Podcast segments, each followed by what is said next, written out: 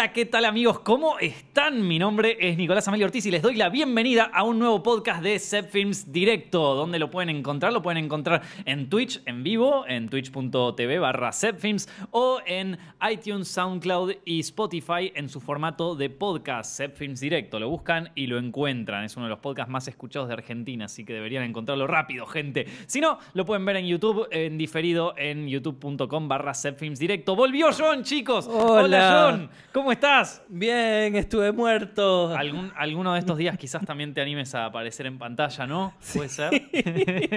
Hola. ¿Ya, está, ¿Ya estás mejor? ¿Ya volviste? Sí, Nos cagamos de risa con la gente porque acá la parte técnica estuvo floja la vez pasada. Y lo que tarda, lo que normalmente tardamos en media hora hacer acá en Film Directo, tardé como tres. O sea, menos mal que llegué temprano al estudio porque si hubiera ido todo, todo, todo, el que- todo un día que no estás yo y yo lo pasamos mal. Así que bueno, pues la gente estoy. ahí te, te mandó saludos y te extrañó mucho. Yo los extrañé a todos y te extrañé a ti y aquí estamos de vuelta. Qué bueno, bueno. Bueno, gente, eh, esta semana pasaron un par de cosas que quiero mencionar, eh, que estuvieron muy divertidas, eh, pero sobre todo hoy les quiero hablar sobre una de las mejores experiencias de toda mi vida. Y cuando les digo esto, no se los digo así a la ligera. Fue una de las mejores experiencias. No pude, o sea, esta experiencia tuvo lugar en septiembre, más o menos en octubre, no, septiembre de 2018, ¿ok? En septiembre de 2018 ocurrió esto y yo no pude contarles de esta experiencia hasta el día de hoy. O sea, me lo tuve que guardar, con las ganas que tenía de contarlo, me lo tuve que guardar y recién ahora puedo contárselos. Y es que estuve dos días en el rodaje de la película It capítulo 2. Chan, ¡Oh! Esa no te la esperabas, maestro. No pude decir nada de esto. No pude decir nada. Me llevaron a Canadá, a donde se filmó, a donde se filmó It, capítulo 2. Eh, y bueno, obviamente no podía decir nada del rodaje, de mis opiniones y de nada, hasta que no se estrenara la película. Así que imagínense la manija. Imagínense la manija de no poder de. O sea, me fui de viaje. ¿A dónde fuiste? Eh, o sea, no podía decirle ni a mis amigos. Y ahora finalmente lo puedo decir, una de las mejores experiencias de mi vida. Y hoy, en este directo, ya puedo hablar de todo lo que pasó y les voy a contar cada cosa que pasó. Y también les voy a responder preguntas a los que vean esto en directo. Así que, nada, finalmente. No saben lo que es sacarse esto de, de, de coso. Es como, uff, o sea, la gana que tenía de contar esto, maestro. Pero antes, antes de contarles toda esa experiencia que va, va a llevar un tiempo y va a llevar un podcast porque es impresionante, voy a contar de algunas cositas que pasaron en esta semana. Y John también estás invitado a hablar, que ya toda la gente te extrañó, así que tu opinión es válida y es importante. Em, lo primero que nada, quiero recomendarles un tráiler de una película, y esto es cortito, pero quiero recomendarles un tráiler de una película que, vi que dije, chau, esta va a ser la peli del año. Va, no la peli del año, pero como que va a ser una peli divertida. Eh, el tráiler es de una película que se llama Jojo Rabbit, dirigida por Taika Waititi, que es el director de Thor Ragnarok y también de What We Do in the Shadows, un eh, documental falso sobre vampiros muy gracioso. Eh, esta película tiene una premisa rarísima, o sea, de las más raras que vi en los últimos años, y es sobre un, eh, un chico de ponerle 10 años eh, que forma parte de la juventud hitleriana en los años 40, en la década del 40, en pleno nazismo en Alemania nazi. Y bueno, nada, este chico tiene un amigo imaginario que obviamente es Adolf Hitler. eh, que se hablan y se llevan bien y viven en una Alemania nazi súper linda, súper divertida, con, con todo increíble. Hasta que un día este chico, con toda su ideología súper marcada y todo eso, se entera de que su mamá tiene escondido en el sótano a una chica judía. Y bueno, ahí se va todo al carajo. Muy bueno. El tráiler, loco, mí- yo, yo me encantó. Yo dije, este lo, este lo tenemos que hablar en el próximo directo. ¿Cómo, cómo- ¿Vos lo viste, John? Sí, sí, sí. Y tiene un aire, viste, porque... No sé, tiene un aire también como Wes Anderson, viste, la, la estética... Mal, es verdad, es verdad, es cierto. No, no, no, me, no le había prestado atención, pero sí, sí. Y es que parece como un, como un trailer, parece como una, como un What We Do in the Shadows, pero con guita, ¿viste? Ajá, ajá. Él hizo una película que yo, que yo vi que se llama um, Hunt for the Wilder People, que es más una peli, una peli como de humor, de humor Sí. eh, con un niño que es el niño de, este, uf, no me acuerdo qué película, ah, el niño de Deadpool, el Sí, malo, sí, sí, Él, sí. Con, con ese actor, y bueno, medio punk rock, eh, pero muy, muy tranquila, muy feliz, Claro. muy feel good movie sobre un viejo y un chico. Entonces Mm. se nota que es una mezcla entre esa película, entre What We Do in the Shadows y ahorita, no sé, una especie de, de síndrome de Wes Anderson interesante. Es increíble la película. Muy genial. gracioso. No, no, no, yo ya vi, vi ese, ese tráiler y ya la quiero ver. Película que les recomiendo que se la anoten porque va a ser muy divertida. Así que, nada, el tráiler de Jojo Rabbit. ¿Alguna otra observación de no, no? Vean, vean el tráiler, les va a encantar. Jojo, El actor, el actor que hace Hitler es actorazo. Sí, increíble. mal. Está en What We Do in the Shadows, ¿no? Sí, Ajá. sí, sí, sí. Esto, Jojo Rabbit, Jojo Rabbit, búsquenla. Cáguense de risa, porque esto, ya, ya el tráiler te hace cagar de risa. Búsquenla. Otra película que les quiero recomendar de, de esta que, que vi hace poco es una película que iba a salir en cines acá en Argentina y que no salió, la levantaron. Pero yo la pude ver antes y la verdad es que la recontra recomiendo. La recontra recomiendo. Me encantó. Si me siguen en Instagram, saben que. Porque estuve posteando un montón de boludeces de, de- de la película. Y se llama Booksmart. Eh, creo que acá en Argentina se iba a llamar como algo así, tipo eh, las- los nerds al, al mando, una cosa así, ¿no? No me acuerdo, como algo de los nerds, al- algo así de los nerds. Y eh, pero en inglés se llama Booksmart. Está dirigida por Olivia Wilde, que es la. Es la actriz de. ¿Se acuerdan de, de Doctor House? Una de las, una de las médicas de, de la serie. Que era, la, era como la, la que tenía. Que ella tenía como una enfermedad que no lo podía contar. Que creo Sí. que era Parkinson, no me acuerdo, y no se lo podía contar al resto de los médicos. Bueno, esa es Olivia Wilde y es la directora de esta película. Y loco, me encantó. O sea, ¿viste cuando te fascinó una película? Bueno, esta me fascinó. Dicho de una manera muy, muy corta, es Superbad, pero de esta década. O sea, dicho de una manera bien corta. Es fantástica. La dirección de esta película es impresionante. Me encantó. Me encantó la, simpleza que tiene la película. Es una película súper simple. Eh, trata sobre estas dos chicas que son como las más nerds de la clase y están en la, en la están en el último día de colegio, último día antes de graduarse y al día siguiente hay una, hay una fiesta. Y entonces está esta, la protagonista eh, que- que es como que se, se entera de que ella le puso toda la garra al colegio, toda la garra de su vida, que se había matado estudiando para ser mejor que el resto y para entrar en una universidad prestigiosa, y de repente se entera que todos sus amigos que estuvieron re vagos en el colegio, que no hicieron nada, que están en la suya y que estuvieron básicamente tomando, cogiendo y no haciendo nada todo el año, es como que todos también van a universidades prestigiosas. Y esa dice, pero me están jodiendo. O sea, yo acá me maté, me rompí el lomo todo un año para entrar al coso y, y estos hijos de puta salen a... Obviamente se quiere matar y le dice a su amiga, che, que es otra, otra nerdita, que le dice tipo, che, esta última noche nos hacemos mierda. Entonces, la- claro, pero eh, y ellas saben que hay una fiesta de graduación, pero no saben dónde es, porque no tiene, o sea, son las dos geeks, o sea, no las invitan nunca a ninguna fiesta ni nada. Y, y entonces van. Primero consiguen la, la dirección para una de las fiestas y van, pero no es la fiesta. Y después van, caen en otra fiesta más y así van cayendo de fiesta en fiesta. Y, y bueno, hasta que Casi Superbad, casi. hasta que finalmente llegan a la, a la fiesta real. Es, o sea, es super Es evidente que hay, que hay un montón de, de referencias a la peli. O sea, la- las dos protagonistas que creo son Amy y. Ay, no me acuerdo el, no me acuerdo el nombre de las dos, pero bueno. Eh, eh, ahí está.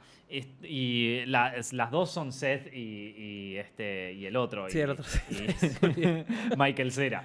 Esto, o sea, eh, se, se renota que, que hay como una misma dinámica, pero están muy bien hechos esos dos personajes. Hay muchos personajes secundarios en esta película que están súper bien armados, que son como arquetipos de, de chicos de- del colegio, pero como la película es muy de ahora, o sea, tiene un montón de arquetipos de hoy, ¿viste? Claro. Entonces eso la hace como muy distinta a, a todas las películas de adolescentes, porque no es la típica película de adolescentes que se hacía a principios de los 2000, que culminó con la obra maestra que es Superbad, porque los personajes en sí ya son como distintos, o Sí, sea... ya, ya tú ves esa película y, y a nivel de lo que es la juventud hoy en día está muy Exactamente, atrasada. muchos personajes que ya salieron del closet, muchos Sí. o sea, hay como mucho más temas de, de sexualidad ahí, hay muchos más temas de, de bueno, de, de todo en general que no es High School Musical, donde están estos arquetipos que ya conoces desde los años 50. Acá se, inven- se reinventan los arquetipos de personajes y están buenísimos. O sea, te cagás de risa. Son muy, muy buena película, Booksmart. Se las recomiendo. Y en dirección, presten atención a la dirección, porque hay muchas cosas que están súper buenas. Hay una escena, eh, no les quiero spoilear, ¿no? Pero hay una escena que ocurre en una piscina que está dirigida como que vos decís, claro, acá la chica encontró su sexualidad y lo muestran de una manera tan cinematográfica que para una película de comedia, que, que- aparte se presenta como una comedia más bien simple, es como que te llama la atención, decís como, wow, o sea, que, que- muy buena, muy buena Booksmart, no, no dejen de verla, se la recontra recomiendo, la van a pasar bien, una peli corta, tranquila, pero aparte con una visión muy distinta. Se nota que esta, esta es, mira que yo, eh, desde que, bueno, desde que se empezó a promover más eh, eh, esto de cine hecho por mujeres, a mí siempre me pasaba como, como alguien que aprecia las películas que nunca nunca se ent- cuan- cuando, veo películas hechas por mujeres es como que siempre me faltaba, bueno, esto yo creo que también lo podría haber dirigido un hombre con la misma visión, ¿viste? ¿Qué sé yo? Cuando salió Wonder Woman, ponele. Es como que dije, está bien, la plantean como si la película del empoderamiento está dirigida por una mujer, ¿viste? ¿Qué sé yo? Pero yo la miraba y decía, esto no sé si tiene una mirada muy distinta a la mía, ¿viste? En esta, en Booksmart, acá, digo, acá me desafiaron todo, porque este es un punto de vista que yo jamás hubiera podido. Si vos querés una película que te plantea un punto de vista femenino sobre, sobre un personaje, sobre cosas, Booksmart, por más pelotuda que te parezca la película, es hasta ahora de todas las que yo vi, creo que le metería también una película francesa que se llama Raw, cruda.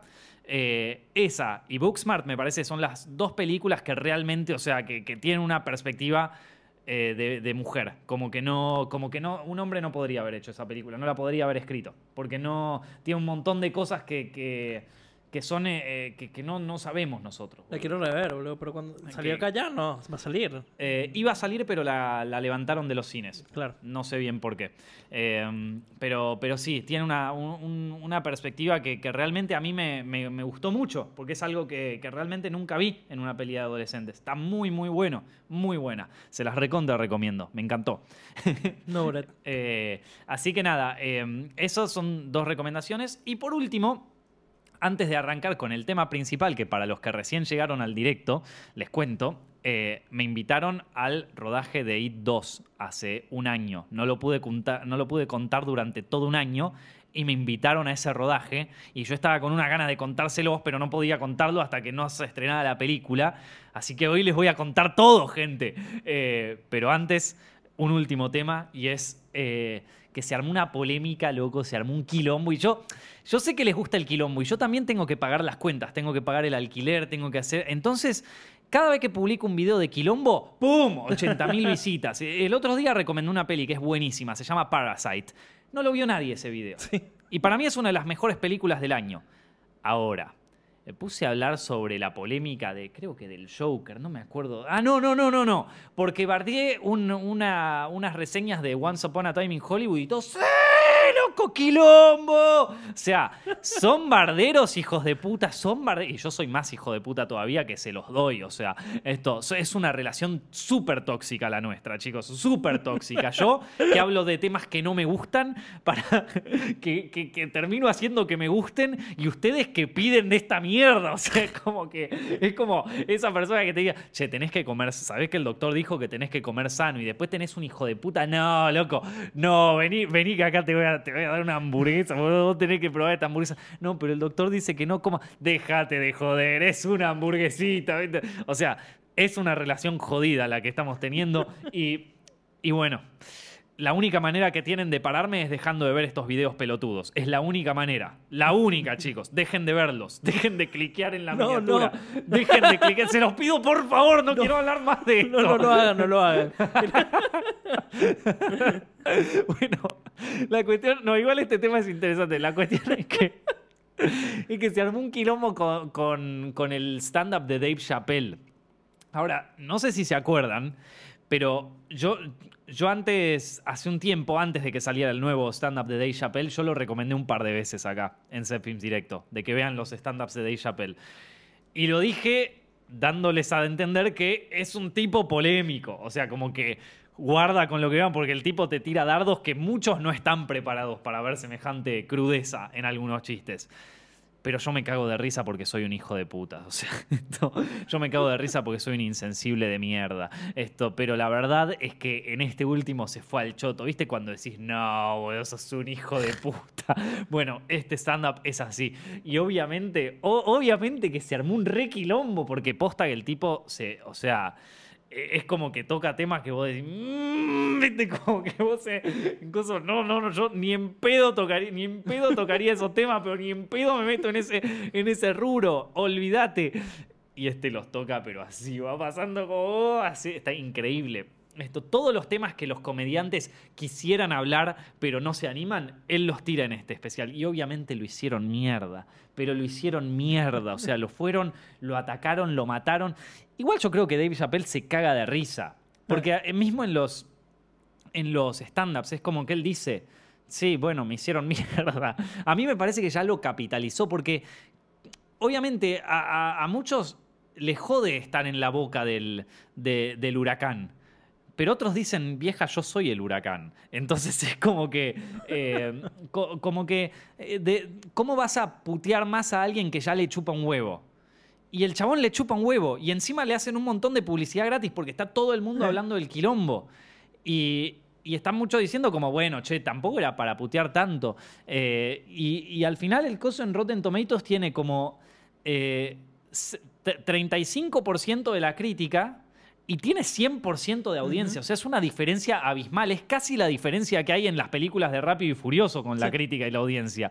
O sea, es enorme. Eh, yo no te voy a decir que no tiene chistes muy, muy, muy, muy fuertes. Ah, pero a mí me parece que también son, son esos chistes que hay que decir, nah, sos un hijo de puta y listo, ya está. Como que no, no tenés que.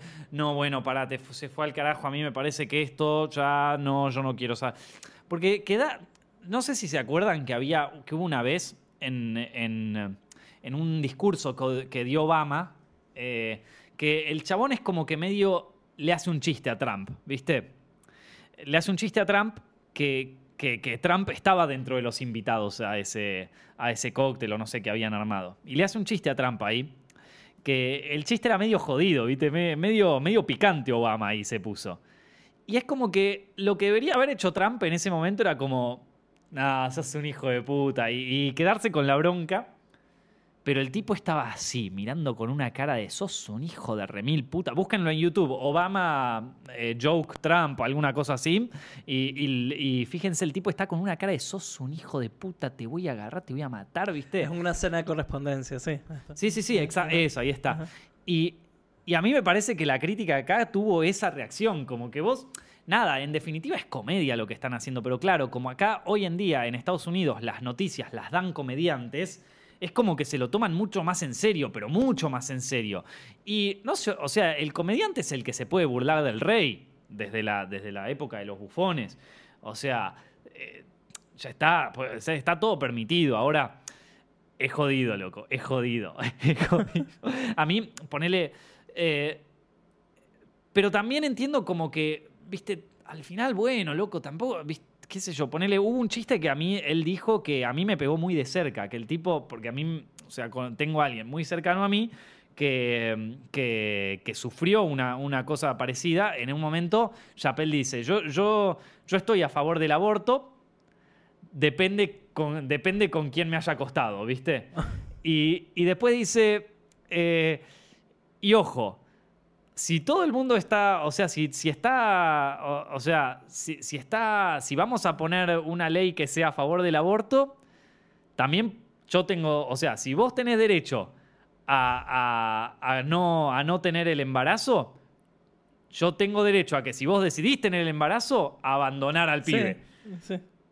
Y es jodido, sobre todo si tenés a alguien cercano que vivió un abandono, algo así de- de- del hijo. O sea, a mí... eh, pero al final digo como, ah, sos un hijo de puta. Pero no me imagino que alguien va a decir, tiene razón, sabés que tiene razón y hay que, y hay que hacer esto y lo voy a llevar al Congreso. Es un chiste que abre una discusión, que eso es lo que hacen la buena comedia, ¿no? Eh, abrir una discusión, no me Está parece bien. mal. Así como, bueno, la misma. Yo, yo leí, no, no vi el stand-up, así que no puedo hablar mucho, pero vi que tenía un chiste de Michael Jackson que mucha gente se ofendió. Sí, pero pasa que es rejugado, boludo, Sí. es rejugado. Sí, Yo lo veía y decía, uh, es que pasa que vos estás ahí y te reís más de, del chabón en los temas que se mete, que decís Claro. como... "Uh". o sea, como que ya te la esperás, ya te esperás que vayan y lo hagan mierda. Pero vos ves los videos de Dave Chappelle cuando tenía de, de Dave Chappelle Show y son igual de picantes. sí, o sea, muy son igu- picante. O sea, no, no es que esto salió ahora. Y Era muy i- inteligente. boludo. era Tú igual de picante. Uno- ¿Sabes quién es Wayne Brady? El de Whose Line Is It Anyway. ¿No te Sí. de- Había un, un sketch que era de que él es el negro más blanco. del ¿Viste? Porque Whose Line es demasiado white jokes. Entonces era como que, ah, bueno, voy, a, voy con Wayne Brady a tal lugar. Y entonces le hice la joda. Y Wayne Brady en verdad es tipo un gueto. Así tipo, dame la plata, dame la plata. Es muy bueno. No. Hay, hay uno buenísimo que es tipo Law and Order, que agarran, un, que, que agarran un blanco que es como que el tipo vuelve de su trabajo súper bien y, y le dice a la mujer, che, hoy, hoy vamos a tener una noche porque me fue súper bien en el, en el trabajo y traje un poquito de cocaína, ¿viste? Cae el FBI, "Ah, lo vamos a agarrar y después hay un negro que está como, como vendiendo merca ahí en el barrio y lo llama un juez y le dice, che, loco, esto es como, eh, te agarraron otra vez por este tema. Uh, tengo que ir. El juez le dice, y no, pero venite, soy el. No, no, no, es un de- Es como que da vuelta toda la joda y te cagas de. No, es muy, es muy jodido el humor que tiene, es muy jodido. Eh, pero. Pero la verdad que es muy bueno. Y la verdad es que me parece que en, en la época de ahora la gente no está preparada para ver ese humor, para reírse con ese humor. No está que- preparada, te agarra re de sorpresa, boludo. A mí me agarró de sorpresa. O sea, es como que dije. No. Pa- para mí la pregunta que hay que hacerse es, no, de nuevo no lo he visto, toca verlo, pero el, el final, como Sí. que el, el- el humor, porque Chappelle es un tipo inteligente, ¿no? Ajá. Entonces, la pregunta ¿es- ¿el chiste tiene un sentido? Me explico, como que está intentando No, decir no, no, algo. es un cago de risa, eh. Es un cago de risa. Vos no ves a nadie en esa audiencia que no se esté cagando de risa. O sea, es muy raro que no te cagues de risa de ahí. O sea, te cagás de risa, pero decís, es un hijo de puta. O sea, ¿cómo, cómo, no sé cómo va a sobrevivir esto, pero te cagás de risa, te cagás mal de risa. Así que bueno, eh, eso en cuanto a- al, al quilombo. Bueno, chicos, ahora sí vamos a hablar sobre una de las mejores experiencias de mi vida. Para los que recién llegan al directo les voy a contar. Eh, yo en agosto, septiembre de 2018 fui invitado a un evento muy especial, a algo que para mí fue uno de los, viste, uno de los picos en mi carrera. La, única condición que me dieron para poder ir es que yo no contara de esto hasta la fecha de estreno de la película. Y yo dije, "Eh, bueno, sí, está todo bien, va, a ser fácil.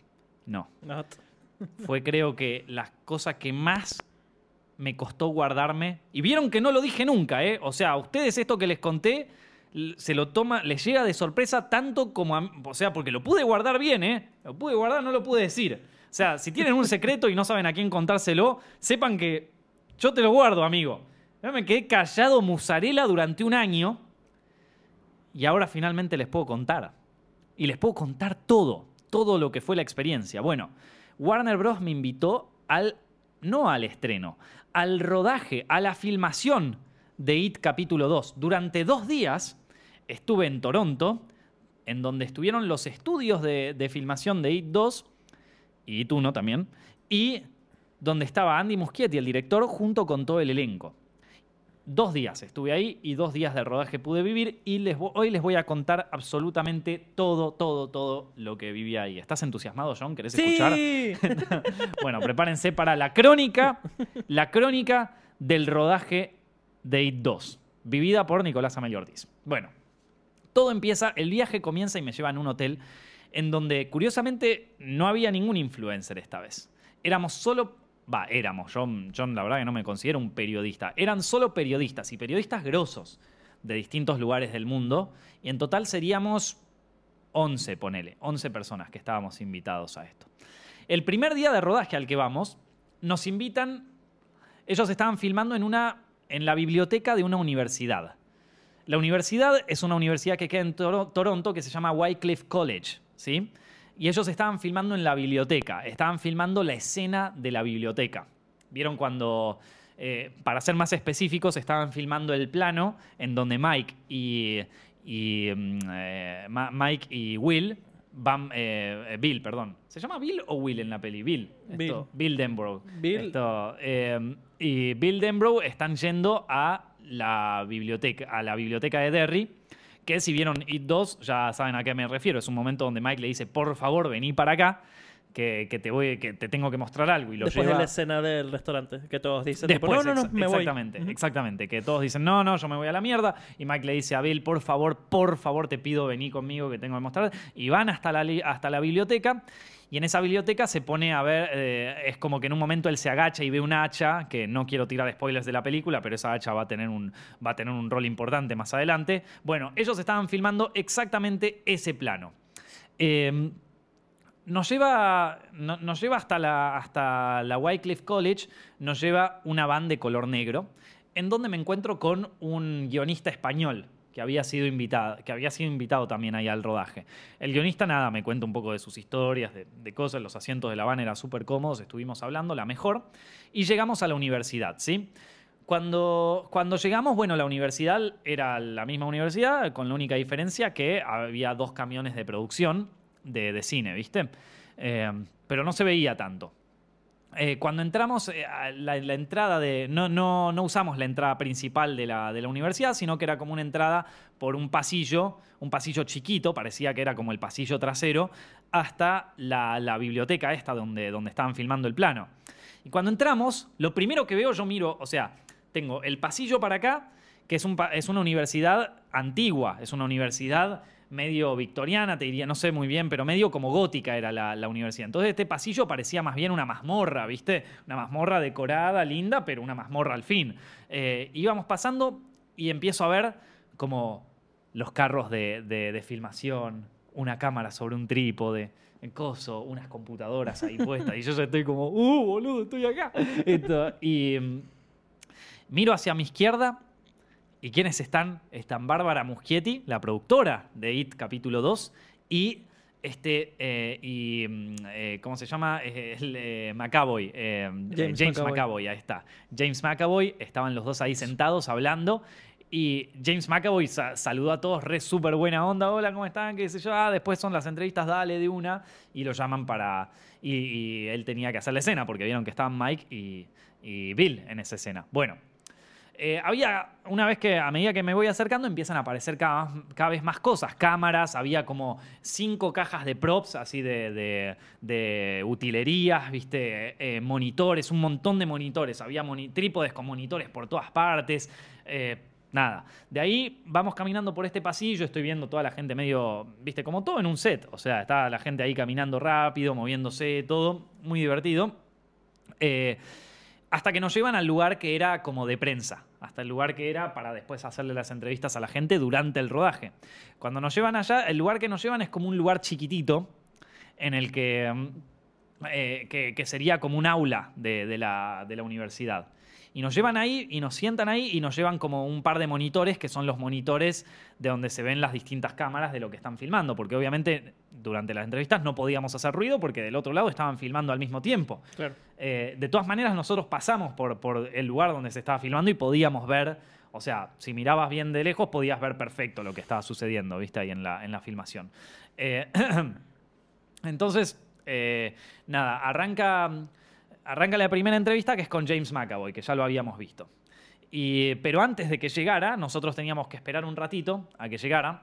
Al lado mío se sentó un periodista, que no voy a, no voy a mandarlo al frente, pero, pero no, es que, eh, no, no, no creo que lo conozcan, pero capaz que lo conozcan. El periodista que se sentó al lado mío, lo primero que hace cuando llega, se sienta, pela Tinder y empieza a swipear.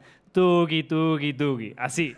Yo estoy yo que estaba, aparte yo que soy medio fan de toda esta historia de los rodajes, y yo estaba mirando así, estaba mirando el plano, estaba anotándome cuál plano elegirán, ¿viste? Esto- Estaban, tirando este plano, el del hacha, ¿viste? Estaban James, eh, James McAvoy y, y, y Isaiah Mostafa haciendo la toma, y cuando terminaran la toma venían para, venía James McAvoy para, para dar la entrevista. Estaban tirando el plano y yo estaba como, a ver qué, qué, qué hacen en este, a ver qué, qué es lo que cambia en la toma. Y me quedaba fijándome, a ver qué, qué cositas le cambiaban. eh. Hicieron, no me acuerdo exactamente, creo que... Es un eh, traveling, ¿no?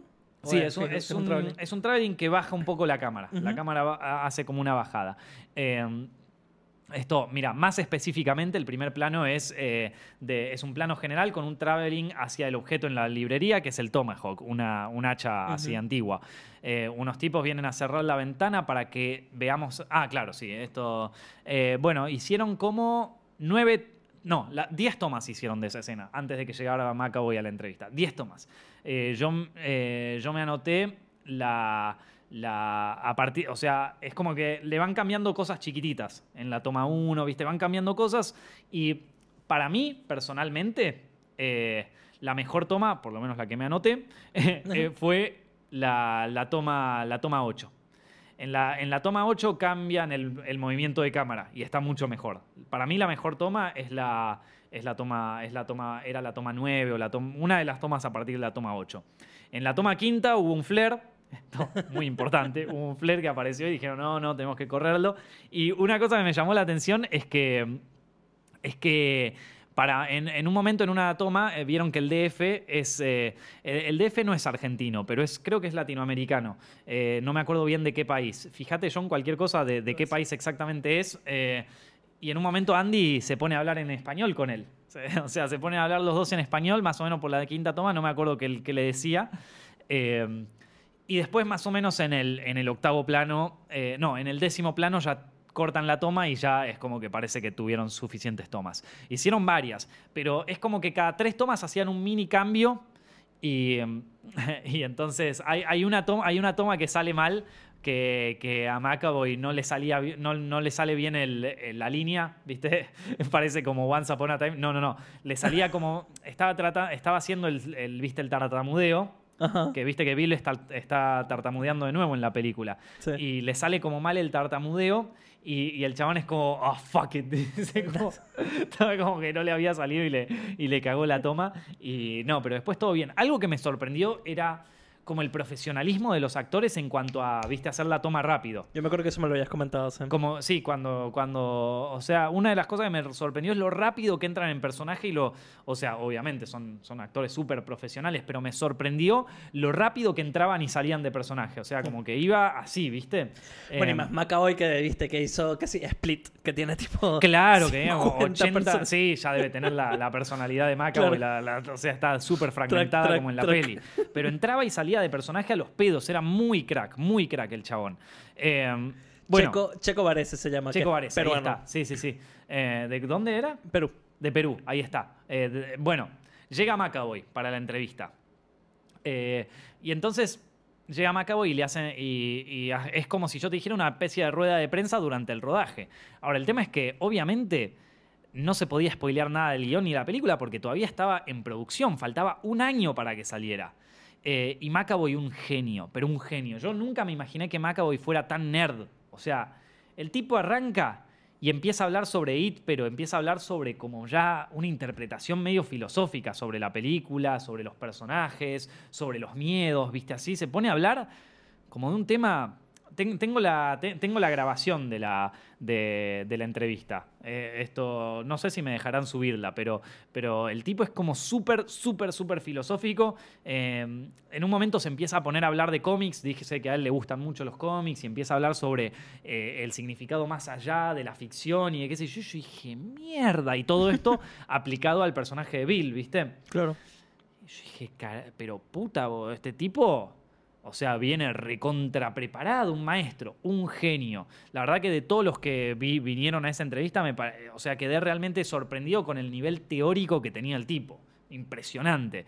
Eh, lo que sí, del otro lado, los de prensa que estaban se estaban relamiendo, estaban buscando spoilers por donde pudieran. Claro. Todos tirándole dardos para que les tire algo de la película. Che, y puede ser que aparezca la tortuga. Che, y puede ser, ¿Qué o pasa, sea, así. Pero ¿Qué sí, pasa que eh, te hagan una entrevista así? uno boludo? atrás de la otra. Y vos la veías y el tipo me acabo y estaba esquivando así como un campeón, ¿viste? Estaba tirando, ¡wow! Así.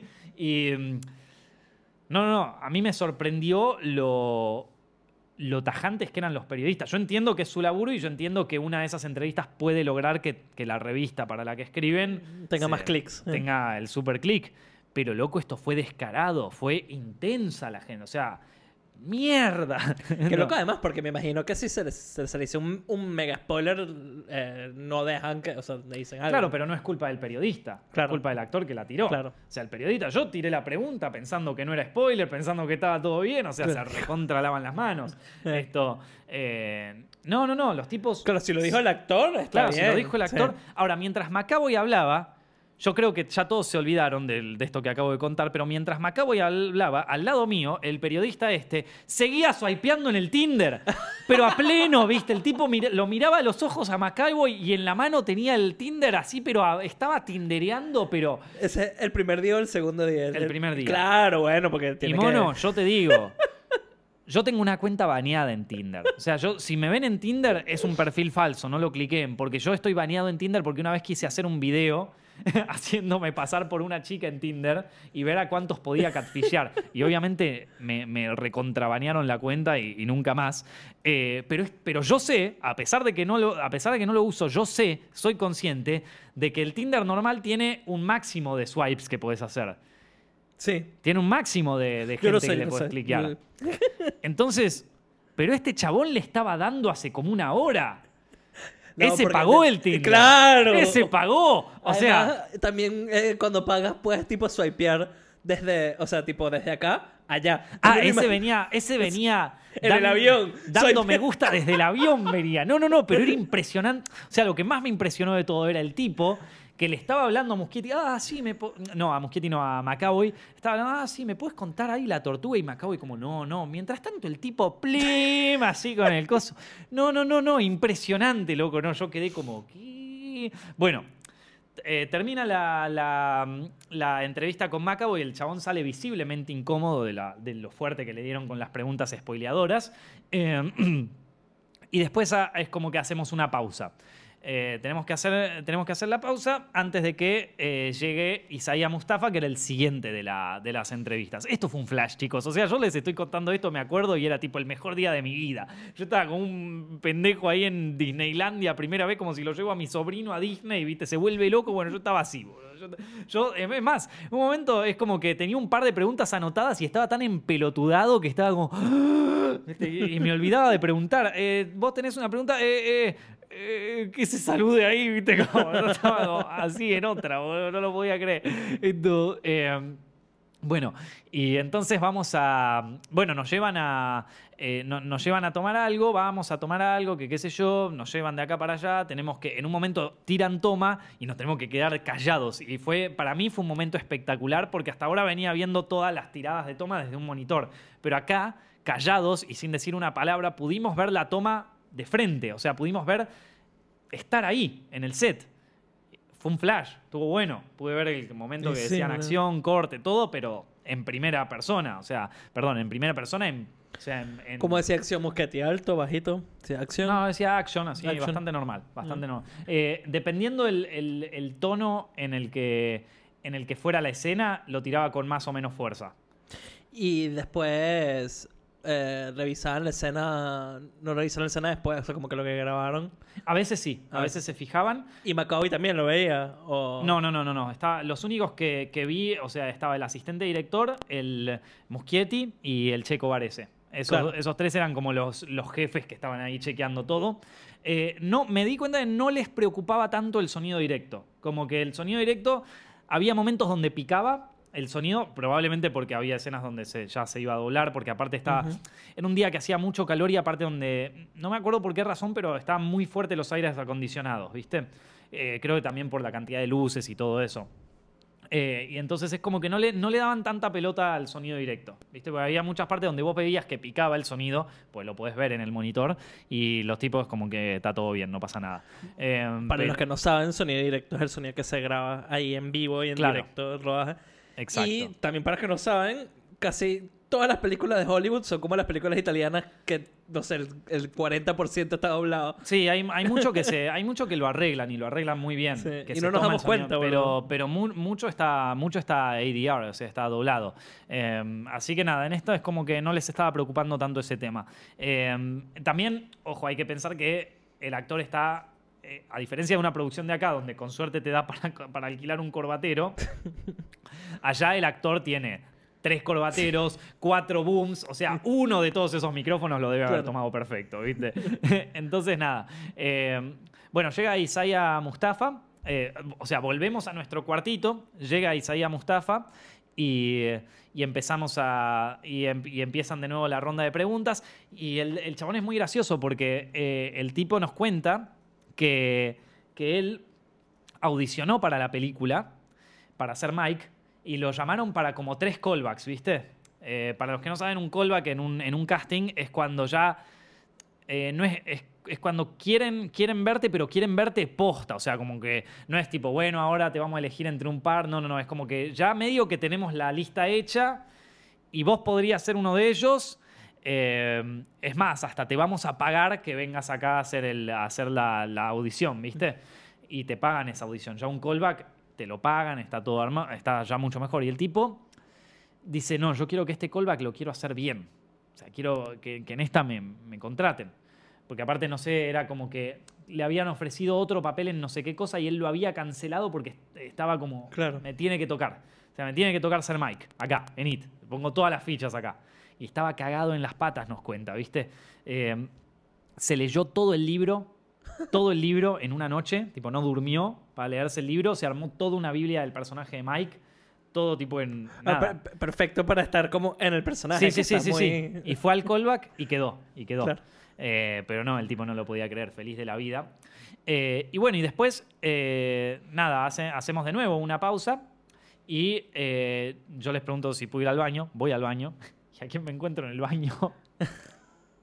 a Muschietti, viejo. Andy. Me encuentro en el baño al Muschietti. Yo como, bien, Andy, así, el chabón como, me responde en argentino. Yo pensé, claro, ni, ni- ¿qué va a saber Andy? O sea, lo entrevisté las dos veces que vino acá, pero ¿qué se va a acordar, viste? O sea, ¿qué, qué va a saber esto? Como, como que- y el chabón me, me habló en argentino. Dudo que se haya acordado, o capaz que yo tengo mucha cara de argentino, eh, pero, pero, pero el chabón es como, eh, hola, ¿todo bien? Y yo, pará, loco, estoy, estoy en Toronto. Qué raro que no me haya hablado en inglés. Qué buena onda. Esto. eh, así que no, la mejor, la mejor. Eh, me lo crucé en el baño a, Muschietti, después me. Después volví. eh, y, y- ah, lo que le pregunté en el baño era en por qué día de rodaje iba. Mm. Y me dijo, estamos en el día número 46 de 80. A la mierda. boludo. O sea, 80 ro- días de rodaje. Y me dijo, vamos por el día 46. Y le pregunto, ¿y está todo bien? Me Casi dice, tres meses de rodaje, un montón de rodaje, boludo. Con No. razón dura tres horas la película. No, no, no, impresionante. Esto. Bueno, llega. eh, me dicen que Andy tenía que hacer una- unas tomas más, entonces vienen. eh, viene esto Bárbara Muschietti a hablar, habla un rato Bárbara, y después viene. eh, después, ah, después nos hicieron como una sesión de fotos ahí a los periodistas que fuimos y todo, y no nos la dieron nunca. nunca recibí mi foto ahí en el, en el set. Esto, eh, pero bueno, no importa. Alguien, Warner, al- boludo. alguien las tomó. En algún lugar deben estar. Claro, en algún lugar está. En algún seguro. lugar están. Por favor, si, si me la pueden pasar, no sé, yo la pasé re bien, loco, una foto. Porque acá, claro, van a venir todos y decir, tipo, Nico, mentira. Nico, vos qué vas, estás inventando todo, hijo de puta. Y yo, tipo, no, no, no, tengo una foto, miren, me pasan las fotos, chupala, ¿viste? No. Bueno, no importa, me lo guardo para mí. Eh, después llega a las entrevistas el de VFX de, de la, de la peli. El de VFX estaba paranoico, o sea, el de VFX, no me acuerdo cuál era el nombre del man, eh, lo tengo anotado por ahí, después, después me fijo, pero el de VFX estaba cagado en las patas en la, en la rueda de prensa, porque no quería tirar un spoiler, no Claro. quería tirar medio spoiler. Y claro, obvio, yo también, o sea, yo lo reentendía al tipo, porque vos ves a los periodistas que van ahí y son unos buitres, te tiran tipo todas las preguntas así. Yo estaría igual de cagado en las patas, porque aparte me llego a mandar una cagada, llego a tirar un spoiler y es cul- culpa mía. Y ahí vos qué sabes si no estás tirando como algo, ¿viste? Y el tipo se atajó, es como que respondía rápido y corto. Che, ¿va a aparecer la tortuga en el coso? No sé. Así, nada más. Che, y los VFX de Pennywise eh, en la escena, porque claro, los tipos te tiraban eh, como. Estaban buscando que pise el palito, ¿viste? Che, y, eh, entonces le tiraban, che, y en la escena del pájaro, ¿viste? Claro, lo tiró como para que el tipo le Ay, diga. ahorita me agarraste. como- claro, el tipo le diga, ¿cómo? ¿Qué escena? No hay escena del pájaro. Ah, o sea que hay escena No del pájaro. O sea que no. Lito, no hay escena del pájaro. O que le diga, eh, ah, para la escena del pájaro el traje. Ah, o sea que hay escena del pájaro. Es como que te tiraban todas, chabón, te tiraban todas las bombas que podías pisar, pero como un gil. O sea, era re jodido ese interrogatorio. Estaba como todo campo minado, ¿viste? Y el tipo estaba en puntas de pie, o sea, estaba evadiendo las preguntas como un campeón. Yo creo que él obviamente no quería cagarla. Y, y- y con mucha razón estaba. Yo estaría cagado en las patas, boludo. Si, si estoy en una producción así, donde, donde los spoilers están tan preciados para el estudio y donde una pelotudez la podés cagar, yo no sabría qué responder, boludo. Claro. Estaría como, ¿qué carajo digo? Y bueno, veo porque a veces tipo me dicen cuáles son las preguntas, todo, porque tipo, Porque, por ejemplo, cuando vi Once Upon a Time, eh, cuando salieron un par de podcasts así, y, y la gente le pregunta a Tarantino cosas con los spoilers, y Tarantino se recopa, ¿viste? Empieza a hablar de spoilers de la película así, y, y se recopa mal hablando de eso. Pero acá, eh, bueno, acá obviamente estábamos en otro estado de la película, Sí. estaba recién filmándose, pero igual, un cagazo en las patas tener que decir eso. Bueno, cuestión. Termina el de VFX y, y pasamos ahí, vemos un poco el set de, de- la librería de Derry. Lo que me llamó mucho la atención es el nivel de detalle. Porque esa, esa librería aparece en un par de escenas, en dos, en escenas nomás. Y sin embargo, le, le metieron duro a los detalles. Están tipo, todos los panfletos de Derry están bien puestos, están los teléfonos, un mapa, ¿viste? Es como que está todo, todo armado, ¿viste? Ahí. Todo el tema de, de, de dirección de arte. Está súper bien armado. Bueno. bueno, eh, cobran los chabones, por lo menos. y, sí. y sí, evidentemente. Eh, bueno, eh, hacemos una pausa para la comida y vamos a comer a la. a la. al. al- a como al- al- a la zona de catering de ahí de la película, que era como una carpa donde hacían el catering. eh, que es como cualquier carpa de catering de, cua- de cualquier película. Y, y llegamos ahí y ¿Qué empezamos. comida? ¿Eh? ¿Qué comida? La comida, yo había, mira, eh, yo, me, yo me comí un puré de papas con pollo frito y ensalada, pero había de todo. Pollo frito tipo Kentucky, tipo... No tan, no tan gigante, era como pollo frito más tranqui. Es muy rico el catering, la verdad, muy rico. Eh, yo, eh, yo me había comido eso. Y cuando estamos todos sentados ahí, de repente dice, che, tienen, si, si tienen ganas, puede venir el actor que hace de. El actor que hace de. de Henry Bowers, ¿viste? Pero de. Henry Bowers grande. Eh, si tienen ganas, lo pueden, lo pueden entrevistar. Y vino acá y se sentó a comer con nosotros, ¿viste? Qué buena onda, boludo. Se sentó a comer con nosotros y nos empezó a contar así de, de- de la peli. Eh, y nada, le hicimos la entrevista ahí eh, durante el catering. Chabón, muy buena onda. Aparte venía todo ensangrentado, todo viene con toda la camisa ensangrentadísima. Que claro, Ah, claro, Henry es el, el, el malo. El, claro, eso, sí. eh, hay una... No quiero entrar en spoilers de la peli, para los que todavía no la vieron, pero hay una escena en, la, en It 2 donde está eh, Henry en una escena en la librería de, de Derry que ocurre algo muy sanguinario. Y listo, no digo nada más. Eh, y entonces el tipo bajó ahí con toda la camisa ensangrentada, viste, todo así. Yo como, uh, ¿qué le pasó a este? ¿Qué habrá pasado? Claro, estaban filmando por locación. Claro, Ah, exacto. Eh, bueno, entonces eh, terminamos el catering y volvemos, y volvemos a- a- a- al, al- al- al aula de la librería donde, donde teníamos la rueda de prensa, ¿viste? Y ahí están, están film ahora cuando llegamos estaban filmando otra toma, que esta otra toma no aparece en la película, no aparece. Creo que no aparece. No, esta toma ¿Cómo creo que no aparece. eh, que es. O sea, aparece el segundo plano. El primero no me acuerdo si aparecía. Es uno de Mike que está, mira- está Mike mirando por la ventana. eh, y de repente eh, se da vuelta y va caminando por el pasillo de la librería hasta su, hasta su cuarto ahí en, la, en el coso. Estaban filmando el plano de Mike mirando por la ventana y después el plano de él caminando por el pasillo. Lo estaban filmando a dos cámaras.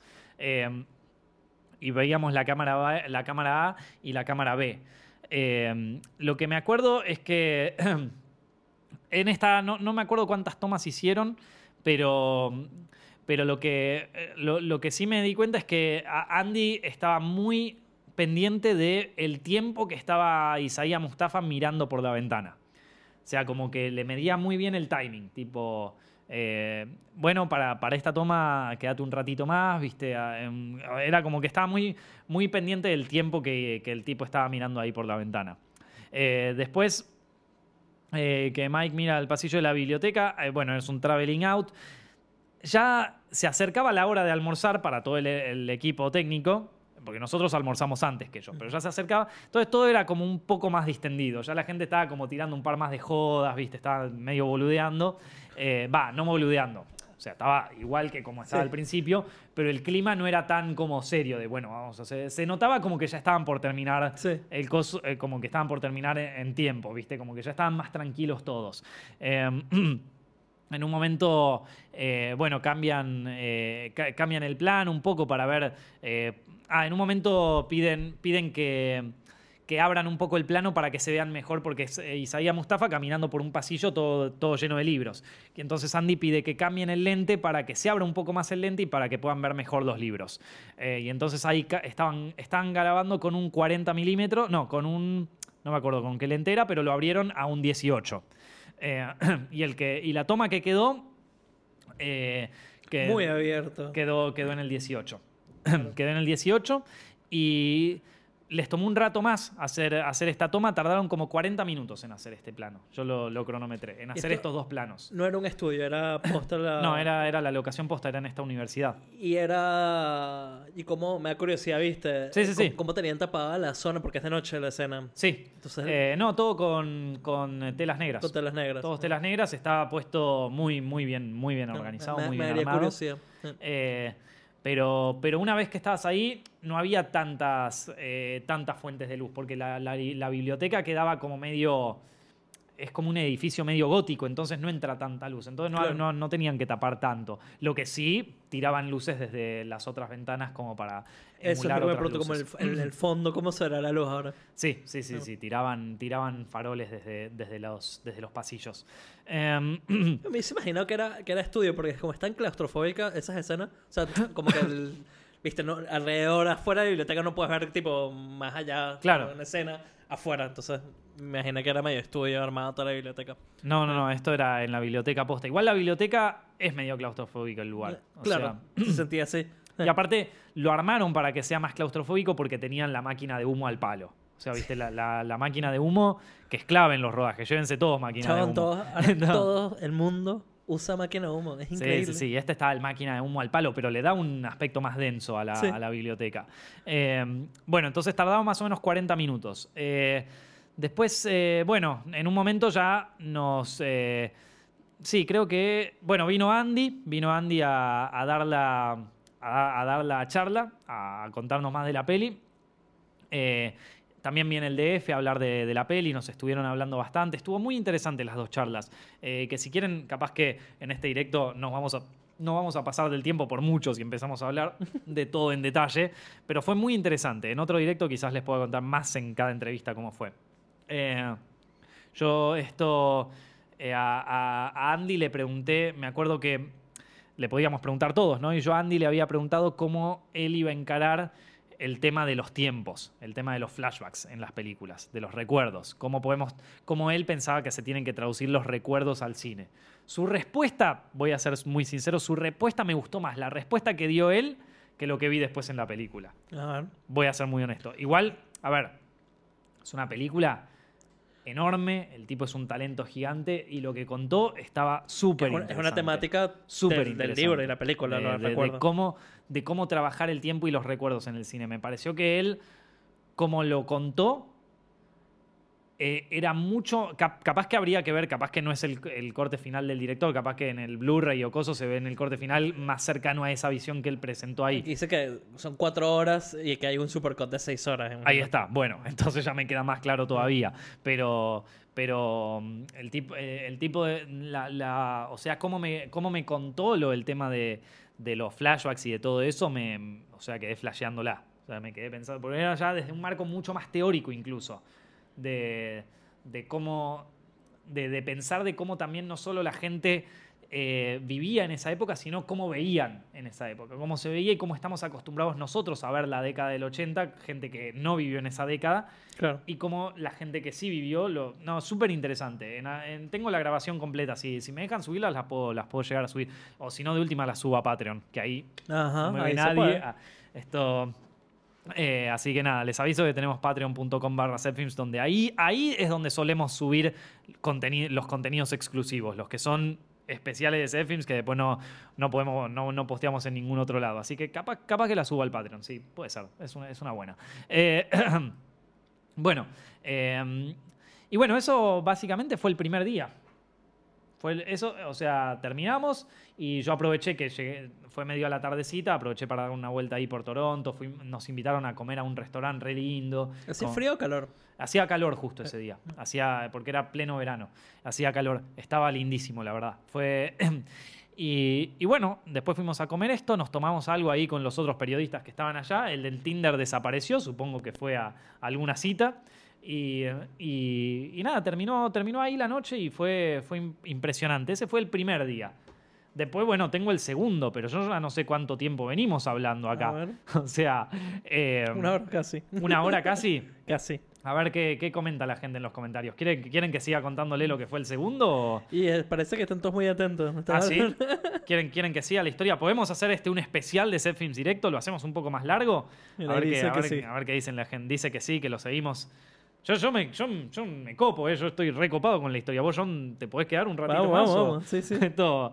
Por el, el segundo día es súper interesante lo que, todo lo que vimos. Porque, eh, bueno, lo cuento entonces.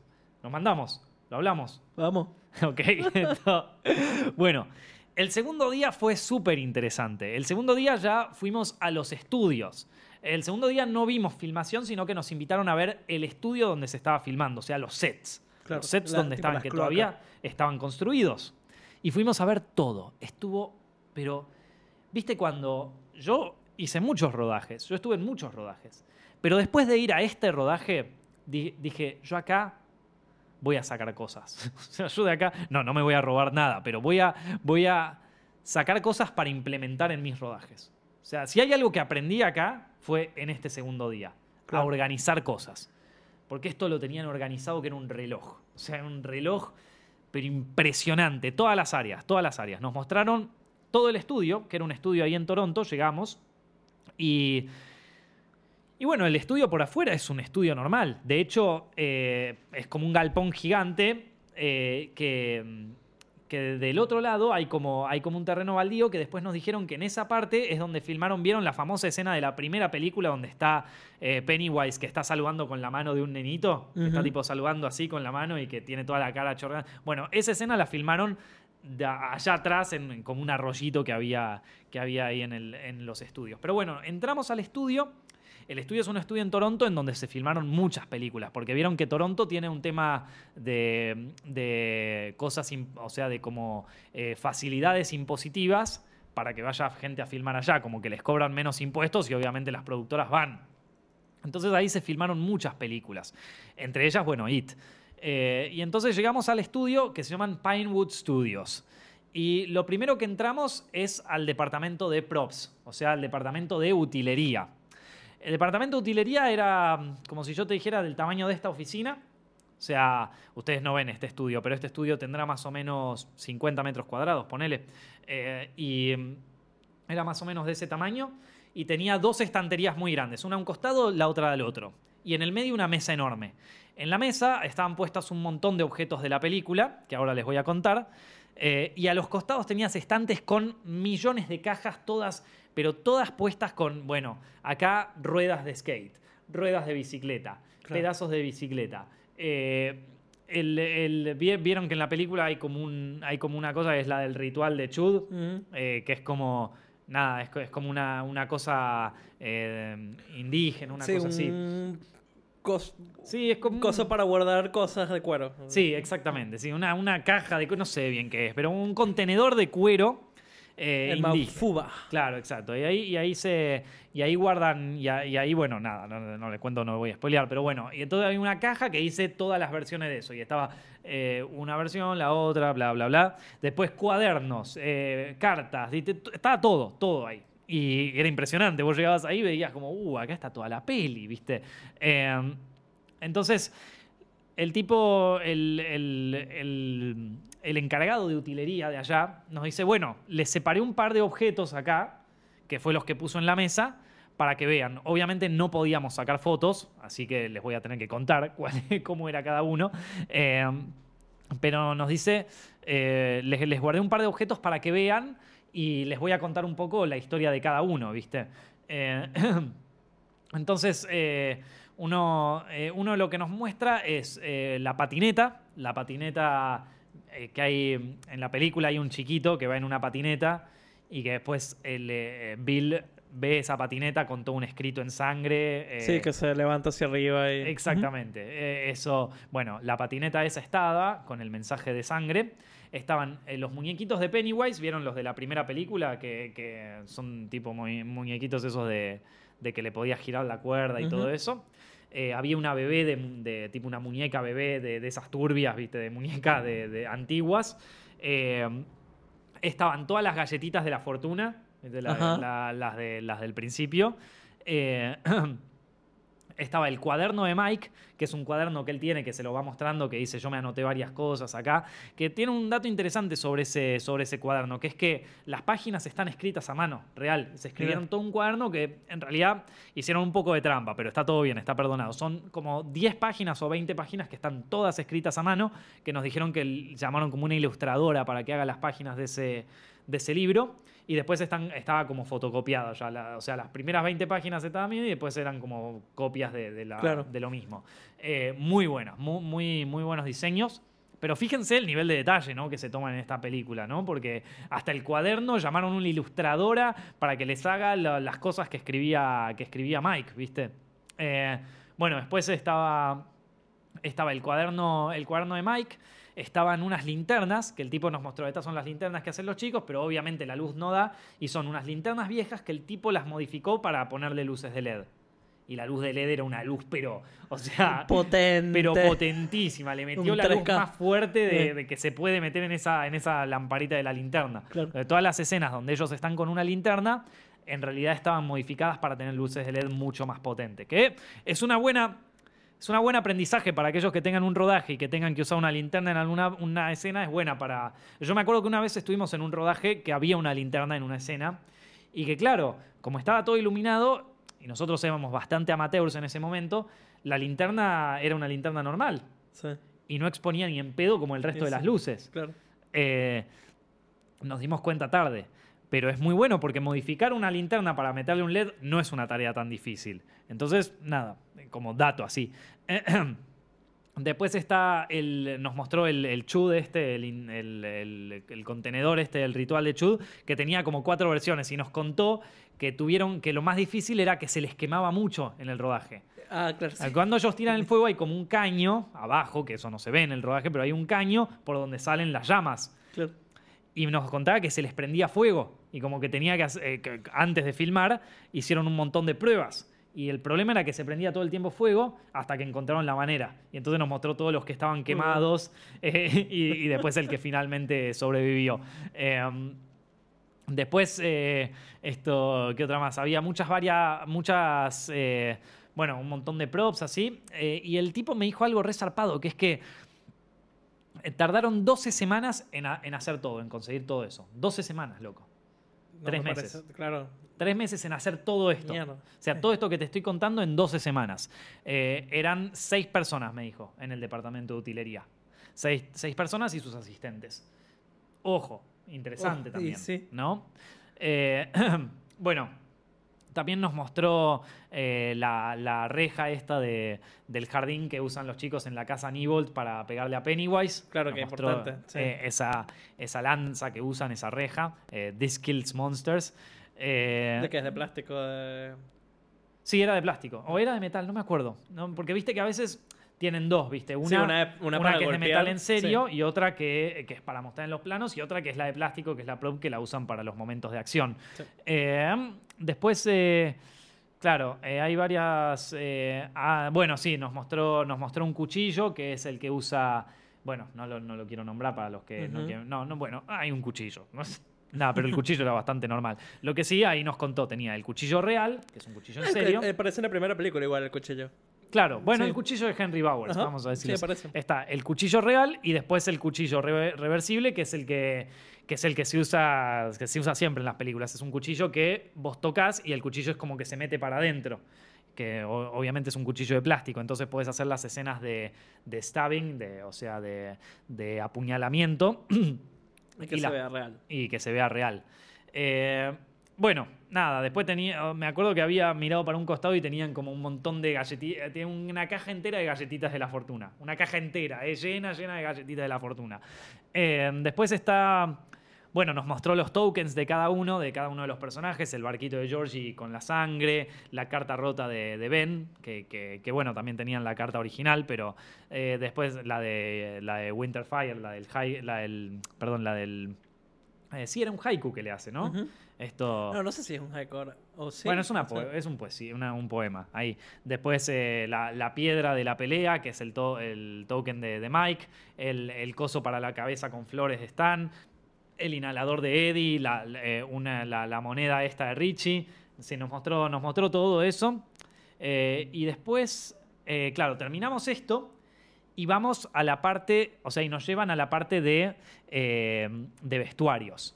O sea, todo esto era una, en, en uno, en una parte de los estudios, en, una de la, en uno de los cuartos de los estudios, y después en un cuarto mucho más grande, este era muy grande, estaba toda la zona de vestuarios. Y tenían muchos vestuarios. Pero cuando le digo muchos vestuarios, era tres piezas de cada uno, Claro. o sea, lleno, lleno, lleno de vestuarios. Eh, después, eh, por ejemplo, eh, nos, nos mostraron todos los distintos trajes de Pennywise que te- tenían varios. Acá es. eh, a nosotros nos mostraron tres versiones del traje de Pennywise, pero nos dijeron que en total había 41 trajes del- sí, de, de- de con Pennywise. sangre sucio, limpio. Sí. Ah. Y, y nos contaron que lo más difícil que fue de, de hacer ese traje era que luciera viejo. Como que tuvieron que encontrarle una vuelta para que el traje luciera viejo, ¿viste? No, Y- porque además es como de seda, ¿no? Sí, como sí, de una tela rara. Exacto. Y nos mostraron todo, estaba buenísimo. Eh, es como, bueno, eh, nada, lo decían que, que, que hay ocho, que durante toda la película, la segunda película, hay ocho versiones distintas de, de Pennywise. Y esas ocho versiones tienen ocho trajes distintos, ocho vestuarios distintos de, de- del payaso. Eh, pero nosotros vimos tres. Vimos uno que estaba más o menos normal y otro que estaba hecho mierda. Va, estaba hecho mierda a propósito, ¿no? Esto estaba, este, está. Aparte, muy buena la técnica que usaban para como quemar la ropa. Viste que estaba, parece como medio quemado, roto, qué sé yo. Bueno, eh, usaban como una técnica donde como que, como que quemaban una parte, del resto le ponían como, co- lo, pintaban, estaba muy, muy, muy bien hecho realmente. Eh, acá, acá nos decían cómo, hacían, cómo terminaron haciendo el proceso de avengentamiento de la ropa, que lo que decían, esto, esto capaz que lo entiende mejor un vestuarista, yo no lo entendí muy bien, pero me lo anoté por las dudas, que decían que duplican varias, mes- varias veces la remera, eh, como que la, la hacen más de una vez, y le colocan distintos colorantes. Eh, ah, uh, claro, ya, ya, ya, me acuerdo cómo era. Eh, esto, esto, esto fue impresionante. Esto cuando yo lo vi, dije como, chau, chabón, ahora entendí todo. Los tipos en el, en el medio de, o sea, en el, en el estudio principal de, de- vestuario, en la parte principal del vestuario, tienen una Biblia gigante, pero que yo, como yo te dijera, de acá hasta el piso, de cada una de, la ese- de las escenas, de los vestuarios que hay en cada una de las escenas y del estado de, de- de cada escena. Aparte tienen anotado si hay agua, si hay barro, si hay sangre, o sea, está anotado todo, todo, absolutamente todo.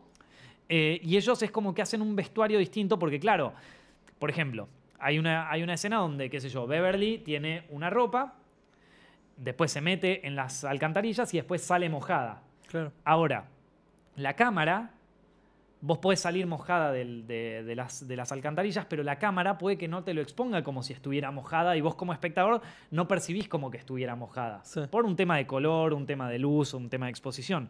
Entonces ellos, como eh, los vestuaristas, tienen que hacer una versión de la remera mojada. Para que se moje, claro. Y entonces lo tienen que pasar distinto, le tienen que pasar distintos tipos de colorantes y cosas que hagan parecer, aunque no esté mojada, que la remera está mojada. Qué loco, chaval. Esto, ento- y, y es un laburo exhaustivo. O sea, nos mostraban como cinco distintas remeras. Era, una, era fascinante. Realmente me pareció fascinante.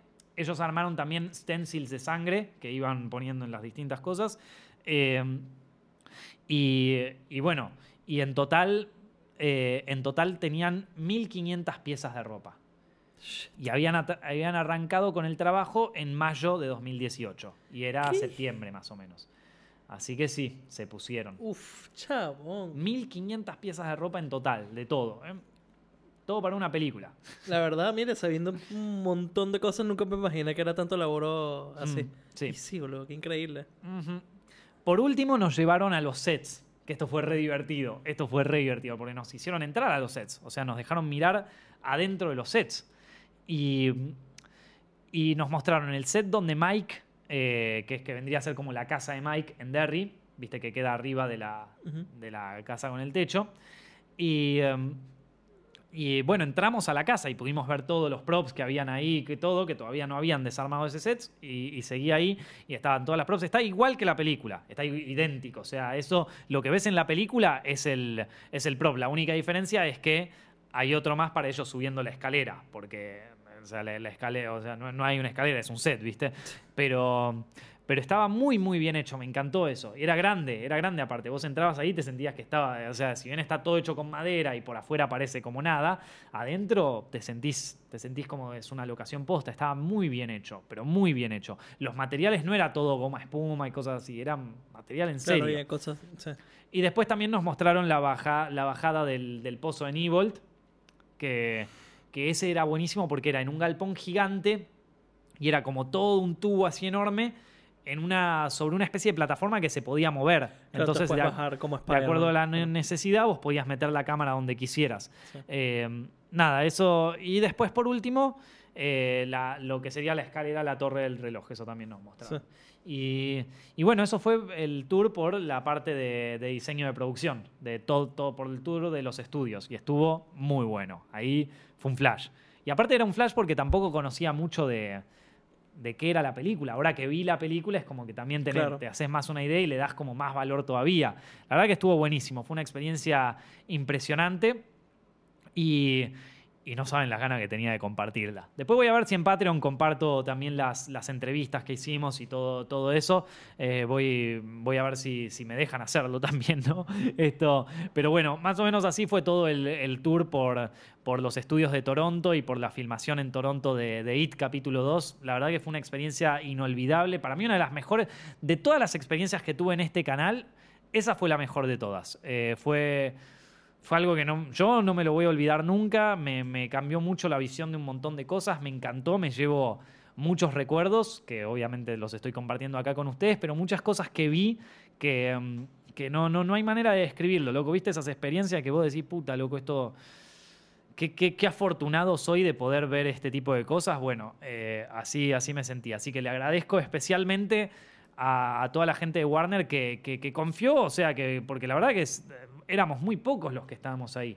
Y los tipos confiaron en, en mandarme a mí con eso. Yo la verdad que en, ese tipo de cosas no, no podría estar más agradecido.